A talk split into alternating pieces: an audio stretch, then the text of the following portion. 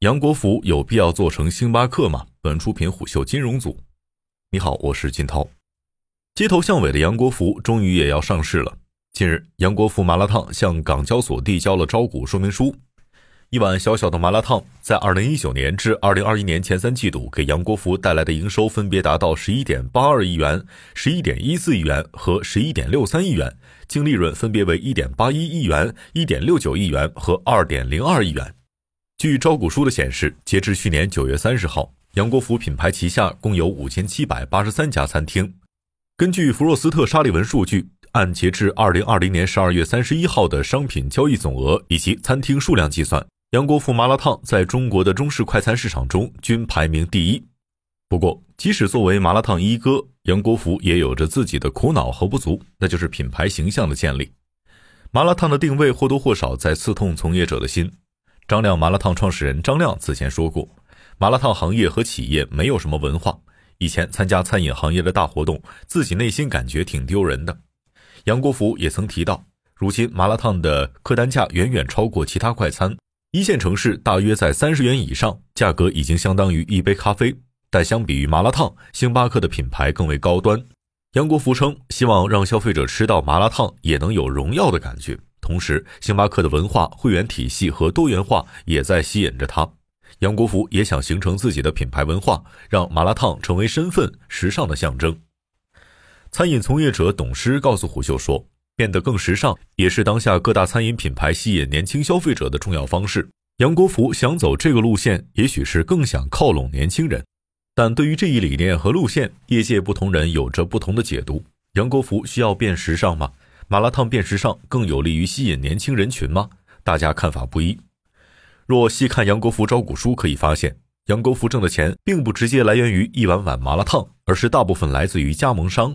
据招股书显示，杨国福超过百分之九十的收入来自于加盟餐厅，其中销售自产货品占到了百分之二十九点六，转售包括食材、调味料以及设备等向第三方采购的货品占到了百分之六十一点三。可以说，杨国福就是淘金潮中卖铲子的那个人。不过，即使是卖铲子的人，终端消费者对于杨国福的影响依旧很大。毕竟，只有终端消费者认可杨国福，杨国福的生意才会好。加盟商看到开一家杨国福可以赚到钱，才会继续向杨国福买铲子。而且值得注意的是，在加盟商实际开店过程中，从原材料到设备装修，仍把控在杨国福手中。是否能吸引到更多的终端消费者，杨国福仍是主要决策者。所以，现如今的消费者，尤其是日渐成为麻辣烫消费主力的年轻人群，更偏爱麻辣烫的哪种口味、哪种装修，甚至哪种食材，都是需要杨国福来领导加盟商的。整体来看，整个市场貌似给杨国福提供了两种路线。餐饮行业业内人士董诗告诉胡秀，现在的麻辣烫店大致分为两种：一种是传统的，像杨国福、张亮，甚至更接地气的麻辣烫店；另一种就是试图用更精致的装修、更高端的食材来吸引消费者，典型代表如福客。这两种模式有很多的区别，比如福客无论在装修上还是餐具上，都较杨国福来说更为时尚，门店也多选择商场店。食材上也有不少麻辣烫店比较少出现的原料，比如澳洲雪花肥牛、活虾等等。董事告诉胡秀，走时尚路线也是不少新开的麻辣烫店的选择。现在年轻人吃饭讲究一个出片率，所以很多新麻辣烫店都特别重视店面的设计和装修，而传统的麻辣烫店相对朴素，食材也较为传统，没有太多花里胡哨的元素。当然，变得更时尚也往往意味着变得更贵，从人均价格就可以窥探一二。虎秀通过查看窄门餐饮数据发现，杨国福人均价格基本上在二十到三十元左右，北京人均在三十一元左右，而福客麻辣烫门店基本开在一线城市，人均三十七元，而北京人均能够达到五十二元。对于这两种路线哪种更走得通，业内人士也有不同的看法。董苗属于较看好福客模式的那一派，他认为这是麻辣烫界走出差异化路线的勇敢尝试。随着年轻消费者，特别是 Z 世代人群成为消费主力，他们对于个性、有趣的要求越来越高。即便是吃个麻辣烫，也想要有更新鲜的体验。像福客这类模式，也更能吸引他们的眼球。但另一位餐饮行业资深从业人士王淼也对虎嗅表达了自己的观点。他认为，每类食品都有自己的基因，麻辣烫这个品类本身就有人们固有的观念和行业天花板。当提到麻辣烫时，消费者会很直接的跟低价挂钩，想改变这个联想并不容易。提到福克模式这一路线是否成功，王淼对虎嗅说：“可以看看福克这些年加盟店开店速度如何，杨国福以及相对平价的几个品牌开店速度如何。如果单从这个结果而论，福克模式更走得通，还是杨国福等平价模式更走得通，就很明显了。”福克开店速度远远小于那些更为平价的麻辣烫品牌，这也许在一定程度上就反映了不少问题。数据显示，福克2019年开店七家，2020年五家，2021年十九家，当前在营门店三十四家。而杨国福2019年至2021年分别开店一千零九十七家、一千一百六十一家和一千零三十二家。当然，加盟店开店数量和速度只是其中一个角度。闭店率也是考察品牌加盟的重要数据。据业内人士称，杨国福闭店率在百分之二十左右。虎嗅向王淼了解该闭店率在行业内的水平，他说，百分之二十的闭店率在加盟店当中算是相对较低的一个数据了，一般在百分之三十以上。王淼认为，杨国福现有的模式已经算不错了。杨国福甚至麻辣烫行业没必要向所谓的时尚高端化的方向改变。年轻人吃麻辣烫更在乎的是价格问题。做的再好看，但价格超出了心理预期，时间长了照样不买单。不少消费者对虎嗅的说法也反映了这一心理。比如消费者琳琳向虎嗅说，很多时候选着选着就花到了五十块，这种情况下就会觉得连一碗麻辣烫都快吃不起了。由此可见，麻辣烫是否要变得更时尚、更高端，并借此吸引年轻人，是一个需要思考的问题。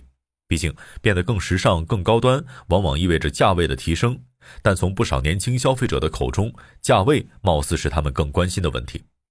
不过，关于杨国福的价格问题，也有不少消费者向虎嗅反映，在北京，很多时候吃一次杨国福麻辣烫已经要到四五十了。王淼说：“每个老板都有一个高端梦，当有了规模之后，还要追求美誉度。杨国福貌似要在上海开一家相对高端的店，但是还没有亲眼见过。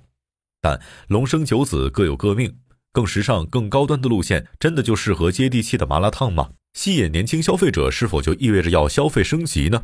现在的杨国福既想连又想锁。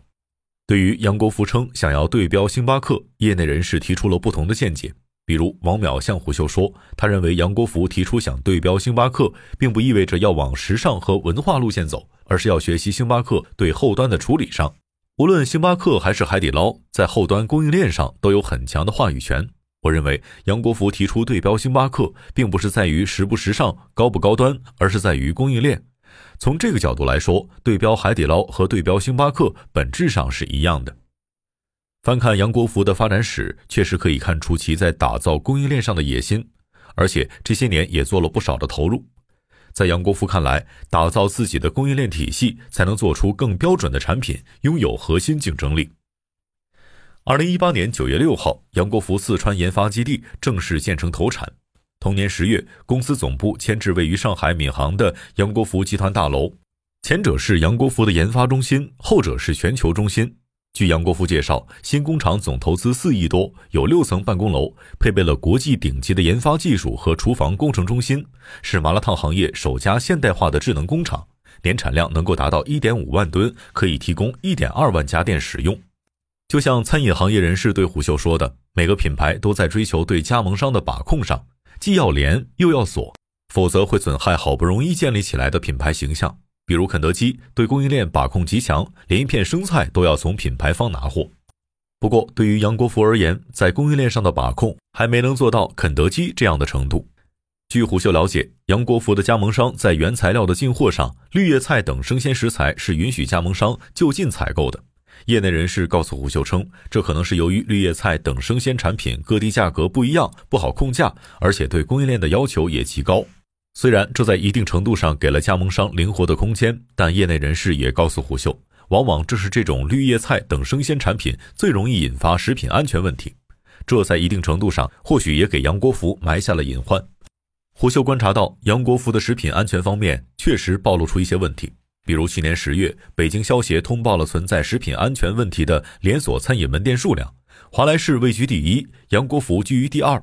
又比如去年七月份，视频博主暗访杨国福门店时，发现存在食材被老鼠咬过后继续使用等问题，很多门店被责令整改、警告处罚。本次杨国福上市融资是否会选择继续加大投入在供应链把控上，甚至全部把控，或许是摆在他面前的一个课题。当然，除了原材料把控上，对于目前已经拥有五千七百多家加盟店的杨国福来说，管理问题向来是一个难题。据杨国福麻辣烫官网显示，加盟一家杨国福从乡镇到北京等一线城市，加盟费在十万元到二十九万元不等。但有些杨国福加盟商就向虎嗅反映说，门店的装修、设备等都是杨国福供货，而这些产品要比市价高，而且总部还常派督导罚款。除此之外，在日常运输各种材料的过程中，运费高也给加盟商带来了不小成本，这也是加盟品牌不够灵活的地方。关于这类问题，虎嗅也咨询了其他麻辣烫品牌，工作人员告诉虎嗅，我们的品牌不强制加盟商统一装修，也不强制三年一升级，我们装修的价格大概是五百到八百元每平米，而杨国福要在一千到一千三百元每平米。不过，这家麻辣烫品牌同样也称，他们不统一把控加盟商的原材料等，加盟商可以自行购买，这或许会在更大程度上埋下食品安全隐患。